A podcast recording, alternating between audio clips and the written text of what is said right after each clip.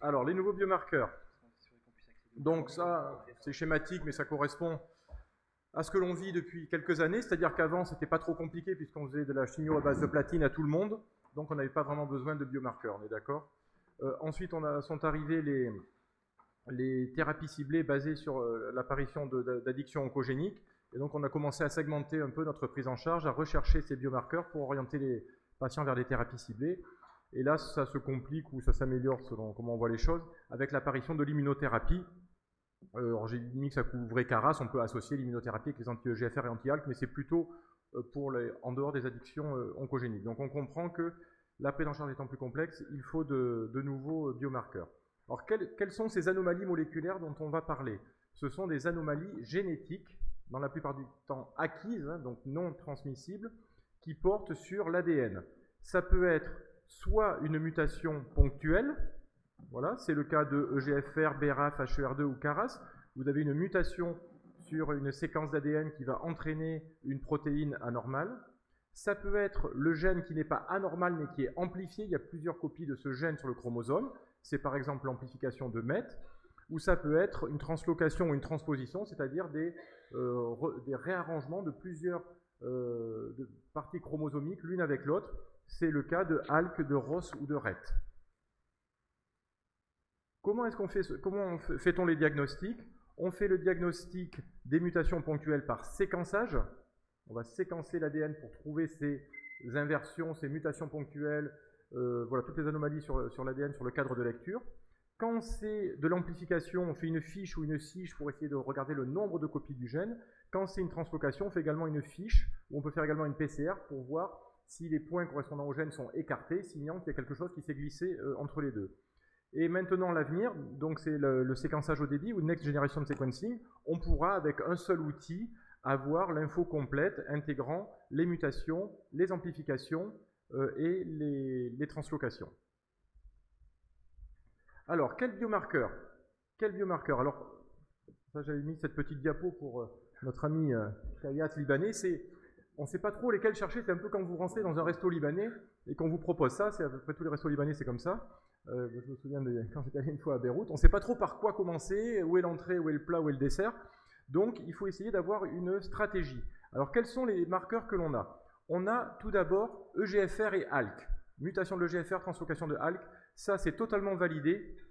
Il y a des molécules qui ont la Gefetinib, Erlotinib, Afatinib, Tagrisso. Les taux de réponse sont bons, la PFS est, bonne et il y a un gain en termes de survie. Là, je pense qu'il ne faut même pas se poser la question. EGFR et ALK fait partie de la recherche systématique dans tous les cancers bronchiques euh, avancés parce qu'il y a des molécules efficaces en première ligne et qui sont plus efficaces que la chimio. Ensuite, oh, je ça va me décaler un peu tout le topo, mais c'est pas grave. Ensuite, il y a les trois qui arrivent pour lesquels on a envie de les faire même s'il n'y a pas encore d'AMM. Donc BRAF, parce qu'on a des molécules qui marchent, c'est plus rare, mais on a quand même des beaux taux de réponse, en particulier lorsqu'on fait des bithérapies. On a le vémurafénib ou le dabrafénib, je vous détaillerai les essais un petit peu après. Il n'y a pas d'AMM, il y a des essais cliniques. ROS, il y a des molécules qui fonctionnent bien, c'est rare, mais ça marche très bien, les taux de réponse sont, probablement les plus élevés. Tous ceux qui ont eu un ROS, qui ont mis crisotinib s'en souviennent, ça marche très très bien et longtemps. Euh, pour l'instant, il n'y a pas d'AMM, il y a une RTU, donc c'est-à-dire qu'une recommandation temporaire d'utilisation, vous pouvez donner en toute sécurité le crisotinib dans cette population. Si ça ne marche pas, vous avez le cérétinib qui marche moyennement et euh, le lorlatinib. HER2, c'est pareil, il n'y a pas d'AMM, mais le trastuzumab euh, ou les inhibiteurs tyrosine kinase de HER2 paraissent intéressants. Alors ensuite, on passe aux deux suivants, CARAS et PI3K. Ça vaut la peine peut-être de les rechercher, mais on ne sait pas encore bien les inhiber. Il y a des essais cliniques en cours. Et euh, je pense que ça vaut la peine de les rechercher que quand on a une démarche de recherche clinique, sinon ça impacte peu la prise en charge, en tout cas il n'y a pas de molécules euh, disponibles.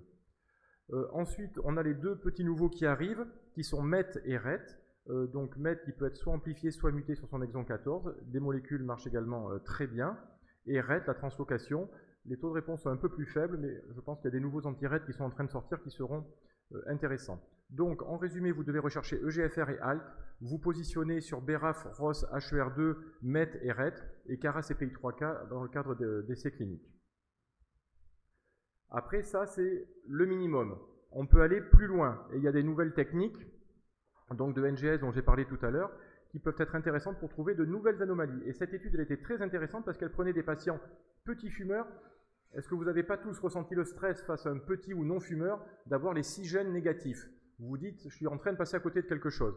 Ils ont pris ces patients, moins de 15 paquets années, qui étaient négatifs pour les 11 gènes classiques, et ils ont retrouvé des anomalies génétiques dans 65% d'entre eux.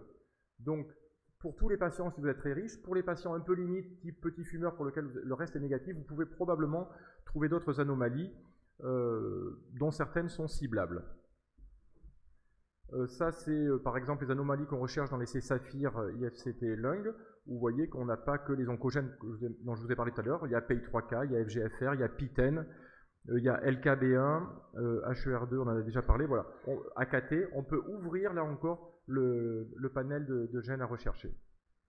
Et ça, c'est normalement ce qu'on devrait tous avoir en 2016 dans nos plateformes, c'est-à-dire c'est ce qui est publié par euh, et il propose cette liste de gènes minimales à analyser dans le cadre d'un usage à visée diagnostique. Et normalement, on en train, toutes les plateformes sont en train d'incrémenter leur, euh, technique, et vous devriez avoir maintenant des résultats avec ça, c'est-à-dire vous devriez avoir pour tous les patients AKT, ALK, BRAF, EGFR, HER2, je vous laisse le, lire et puis je, je, peux vous passer les diapos. Euh, alors ça c'est le minimum. Après ce que je vous conseille c'est de vous mettre en rapport avec vos plateformes et en fonction des essais cliniques que vous avez, d'adapter ce panel. C'est sûr que ce n'est pas la peine d'avoir FGFR si vous n'avez pas d'essai anti-FGFR, vous n'en ferez rien. Donc peut-être quand on vous propose un essai avec, euh, qui, bloque euh, NTRK, dans ce cas-là, vous regardez si vous, vous, le mettez dans votre panel. Donc à voir avec les, plateformes. Bon, et pour faire encore un petit peu plus compliqué, il y a des marqueurs en immunothérapie. Mais comme j'ai perdu un peu de temps et que euh, Alexis va le traiter après, je, passe sur les, marqueurs d'immunothérapie.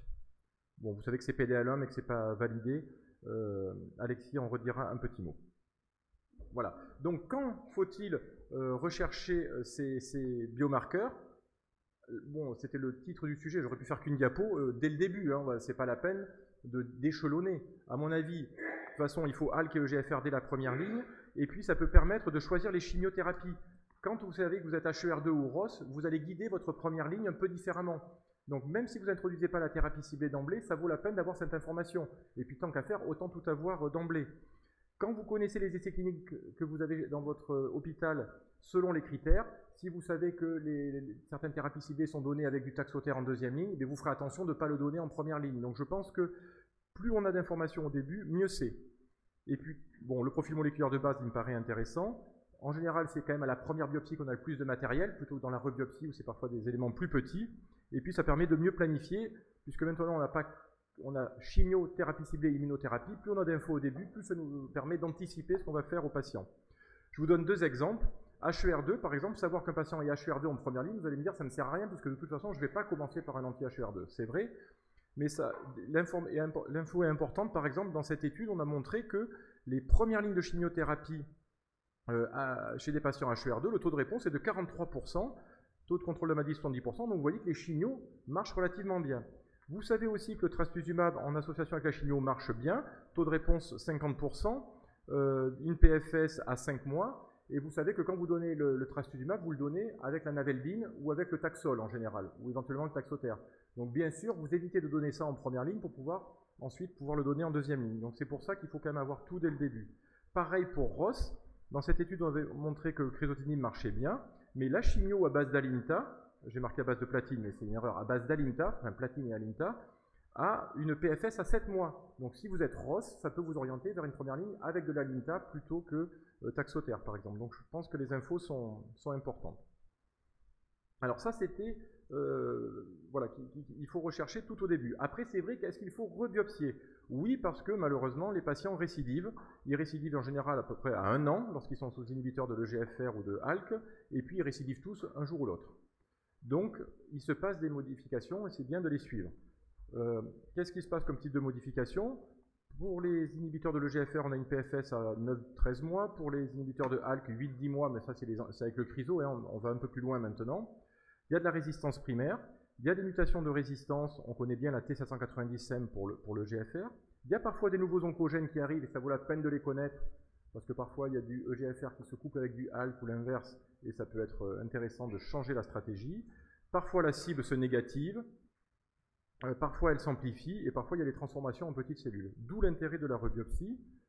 Alors, je vous mets un peu le schéma qu'on fait chez nous, mais qu'on peut, qu'on peut faire ailleurs. Euh, donc, on biopsie au début, ça c'est bien sûr. On met, quand il y a une mutation, un inhibiteur de l'EGFR, on va dire, ou de ALK. Et c'est vrai qu'à la progression, on va tendance à rebiopsier. S'il était 790M, vous savez qu'il y a des molécules, dont le Tagrisso, qui a, eu une AMM récemment. Lorsqu'il est CMET, vous avez le protocole euh, ou alors des IC avec des inhibiteurs de MET. Lorsque le patient est PDL1, tout le monde ne le fait pas, mais nous on le fait dans ce cas-là parce que l'immunothérapie ne marchant pas forcément très bien dans les EGFR, je trouve que c'est bien de le documenter, on met de l'immunothérapie, et parfois vous trouvez rien, et vous pouvez faire soit un autre TKI, soit de, la chimio. Et c'est pas si simple, c'est qu'après les patients, ils re-récidivent. Et donc là, est-ce qu'il faut faire de la re-rebiopsie? A priori, oui, il faut faire de la re-rebiopsie parce que vous allez avoir encore de nouvelles mutations, par exemple la résistance avec cette mutation C797S sous AZD 9291. Donc, est-ce qu'il y a des nouveaux TKI de quatrième génération qui vont arriver on, verra. Et puis, ce qui n'était pas MET au début peut devenir MET, ce qui n'était pas T790M peut le devenir. Donc, ça vaut la peine de biopsier le patient de manière euh, itérative. Alors ça, c'était dans le temps. Maintenant, dans l'espace, que se passe-t-il? Euh, est que, Où est-ce qu'il faut biopsier? Est-ce qu'il y a une hétérogénéité? Donc on voit que ça se modifie dans le temps. Est-ce que ça se modifie dans l'espace? Donc on se base sur les travaux de l'équipe de Swanton, euh, donc l'équipe anglaise, qui était partie au départ du cancer du rein. Donc ce, papier avait fait beaucoup de bruit. Il biopsiait le cancer du rein à différents temps. Il le biopsiait dans la tumeur à différents endroits et il comparait la tumeur avec les métastases. Et il montrait qu'il y avait des différences, c'est-à-dire qu'il y avait bien un tronc commun d'anomalies clonales, puis après, ça se séparait entre, différentes branches euh, avec des anomalies euh, et lorsqu'on biopsie à différents endroits, on pouvait trouver cette anomalie qui était au bout d'une branche, qui était différente de celle-là, qui était différente de celle-là sur une autre méta, et ça montrait que c'était une hétérogénéité tumorale, et que donc c'est un frein aux thérapies ciblées, puisque euh, l'anomalie initiale n'est pas forcément représentée partout. Alors dans une euh, comparaison élégante, il disait que ça correspondait à une évolution darwinienne, puisqu'il avait comparé ça avec les dessins de Darwin, et effectivement c'est l'adaptation des espèces. Le cancer, il n'a qu'une motivation, c'est survivre, résister, progresser, et donc il s'adapte euh, et il fait des mutations euh, subclonales pour pouvoir euh, persister dans l'organisme. Et plus vous l'agressez, plus il s'adapte. Et donc il proposait, alors j'ai changé les, j'ai pas mis les mêmes arbres que lui, mais enfin il proposait en gros qu'il y ait différents types de tumeurs. La tumeur palmier, donc la tumeur palmier c'est la tumeur où il y a une grosse homogénéité, presque, si vous biopsiez partout, vous aurez les mêmes gènes, tout est dans le tronc, alors dans ce cas-là, ceux-là sont assez faciles à traiter puisque tout est homogène.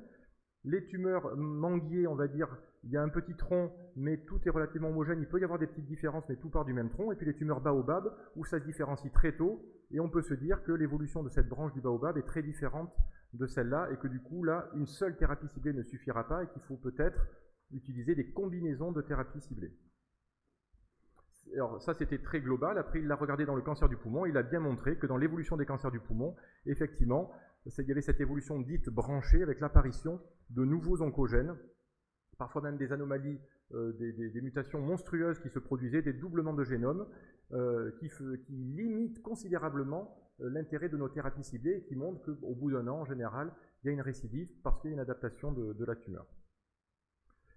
Donc il y a deux types d'événements génétiques, les événements génétiques branchés que l'on ne trouve que dans quelques cellules cancéreuses où la méta est parfois différente du primitif, c'est dynamique dans le temps, ça c'est un défi actuellement pour les oncologues de savoir comment les traiter, et puis les événements génétiques dits du tronc, euh, qui sont présents dans toutes les cellules cancéreuses et sur lesquels là on peut aller avec des thérapies euh, ciblées.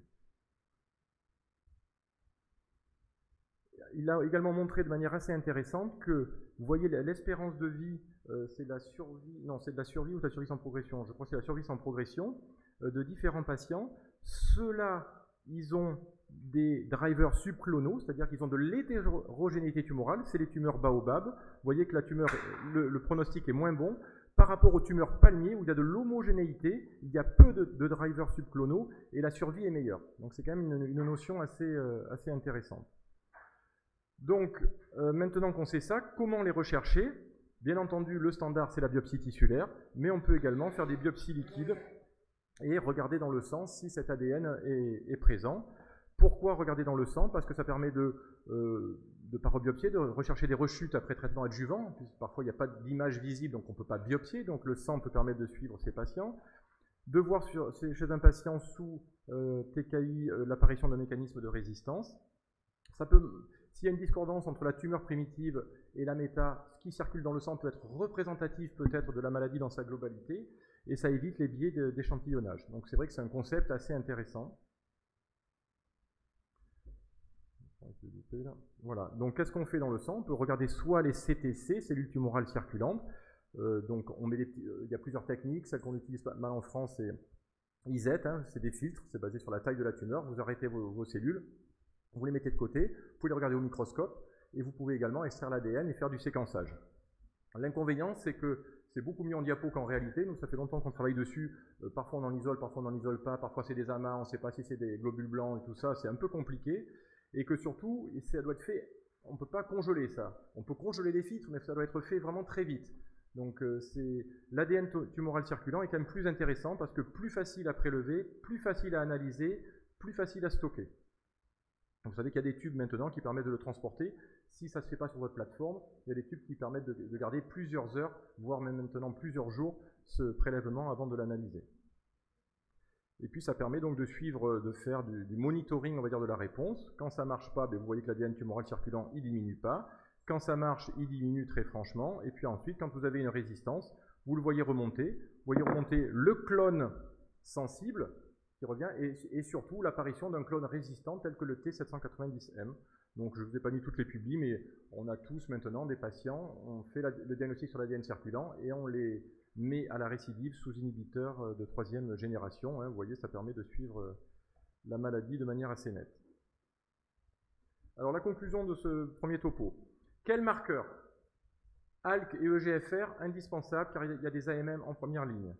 BRAF, HER2, ROS1, CARAS, important, j'aurais pu rajouter MET, important car il y a des essais cliniques. Je pense qu'on est en train de passer au NGS et vous aurez des nouveaux marqueurs qui vont vous surprendre parce qu'on n'est pas habitué à les manipuler, on n'est pas sûr d'avoir des essais, euh, AKT, LKB1, mais les molécules arrivent et il va falloir se familiariser avec ça. Et puis il y a les biomarqueurs d'immunothérapie qui ne sont pas encore utilisés en routine, mais qui peuvent être intéressants. Euh, et Alexis en dira, un mot. Quand est-ce qu'il faut les rechercher? Vous ne posez pas trop de questions. Idéalement, vous recherchez tout d'emblée. Les infos sont toujours précieuses. On n'est pas sûr de pouvoir prélever plus tard. Euh, lorsqu'on récidive, c'est bien également de reprélever. Et il faut ne prélever que si vous avez une arrière-pensée de retraiter derrière. Comment les rechercher? Le tissu, ça reste le standard. Et les cellules tumorales circulantes et l'ADN circulant sont également euh, intéressants. Voilà pour le premier topo.